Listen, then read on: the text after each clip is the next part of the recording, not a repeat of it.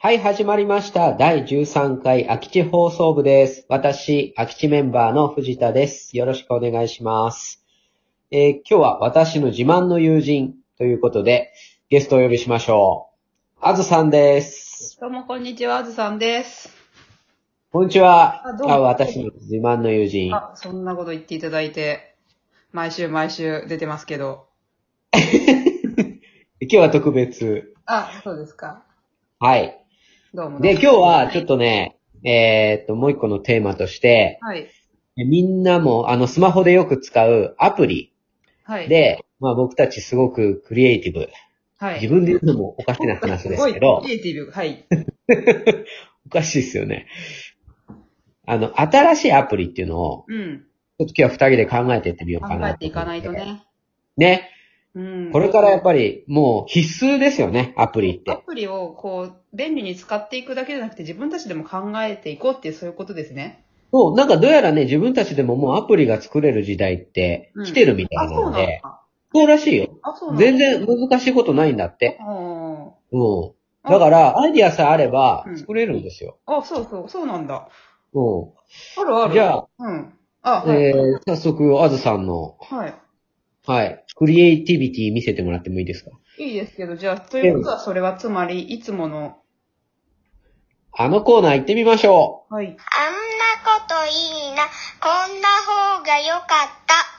うのコーナーです。はい。では、はい。はい。お願いします。それあるんですけど、そのアプリで言えば、最近、うんまあ梅雨明けた、明けてすっかり暑いんですけど、うん。あの、ちょっと前まで今年梅雨が長くて、うん。あの、いたじゃないですか。で、うん困るのは主婦としては洗濯物が一番困るんですよ。乾かないから。困るよね困。る洗よ濯物。うん。そうなるとね、うん。で、あの、全然乾かないんだけど、うち1年ぐらい前に、せあの、乾燥機付きの洗濯機を導入したんですよ。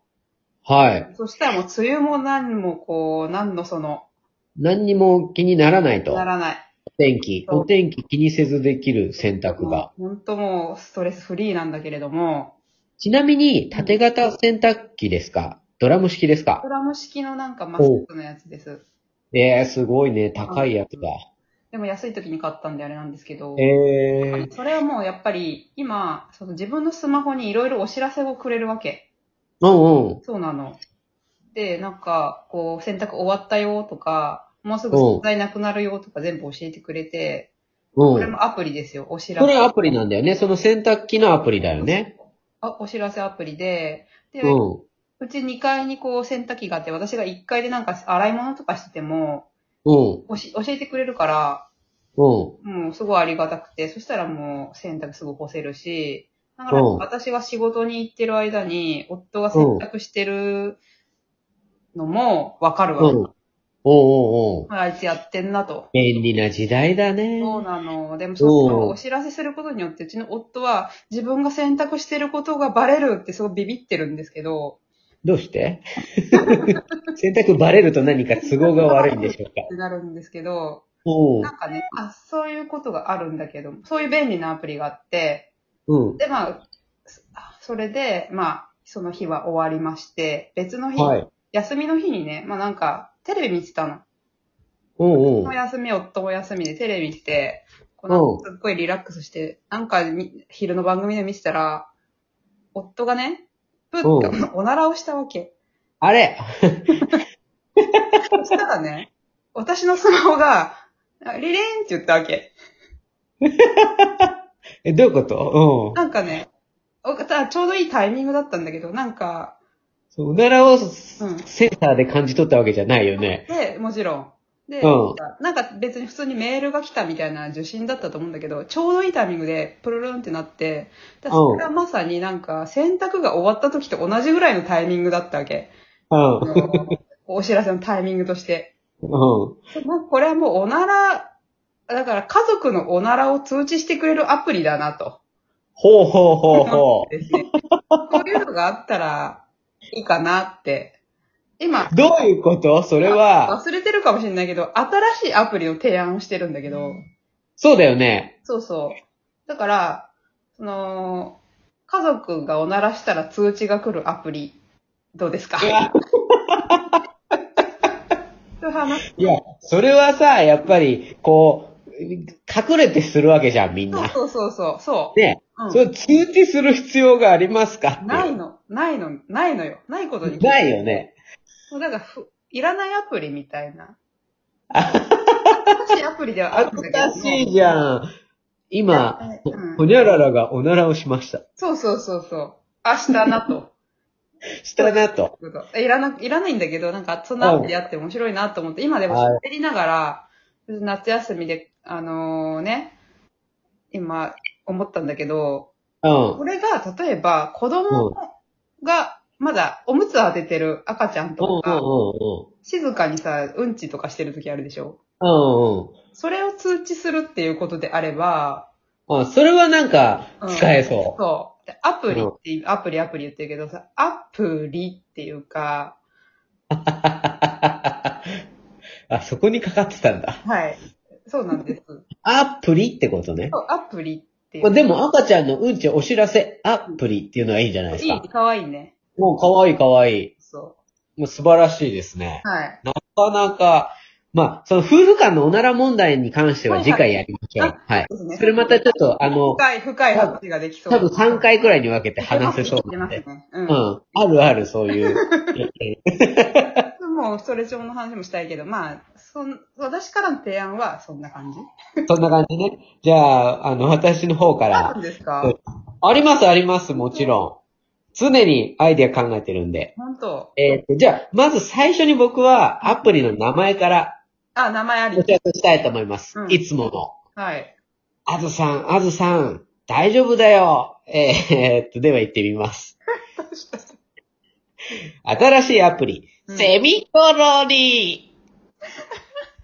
はい、これ何かって言いますえ、ちょと、ちょちょちょちょ、今なんかすごい溜めて、ドラえもん完全にやったみたいな感じで次の話行こうとしてたけど、えセミフォロー、ー、セミコロリいいよいいよ。似てる、いい似てる、似ー。あてるず。さん、似てこる。のアプリはね、うん、なにあずさん困ってない困って家を出た時にね、朝、うん。玄関のそばにうん。死んだセミがいることはないかいいるよマジでい るよついいるよいたよ。いるよね。うん。うちもね、うん毎朝いるのよ。なんかね、そう、なんか、家に入りたかったのかなみたいもうこな。のっていうう、ん必ず玄関にいるんですよ。いる。これね、うんマンションに住んでてもいるの。うん。で、今は戸建てなんだけど、戸建てでもいるの。いるね。で、決まってね、油ゼミ。そう。あとね、絶対死んでんの。で、死んでるじゃんそ。ただね、うん。たまにう、ん。死んでると思って触ったら、ジジイっていうことが。あ言ジう言う。言うって言う。言う。ジイって、あの時すっごい、おーってなるじゃん。うん。これね、アプリで解決した方がいいってどうで思すっかた。できるんですかできます。はあはあの、スマホ用のアプリなんですけど、はい、もうあの、10万通りのセミの画像をですね、インプットしまして、これ人工知能、今流行りの AI でですね、はいはいそのセミが死んでるか死んでないかを、はいえカメラで撮ってもらうとわかります。ほー、そうなんですかはい。うん。で、あの、こう、えって撮るとう、ん。セミの、うん。この、心音をですね、うん。測り取ってですね、ほうほうほう生きてるか生きてないか。うんうんそれで安心して触れる。なるほどね。アブラゼミを。やっぱこう、気持ち作ってから生きてるかどうか。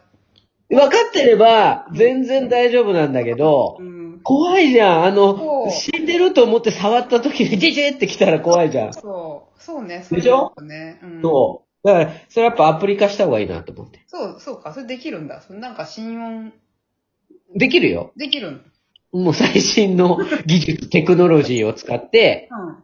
あの、アブラゼミとミンミンゼミまでは対応できます。ほうほうほはい。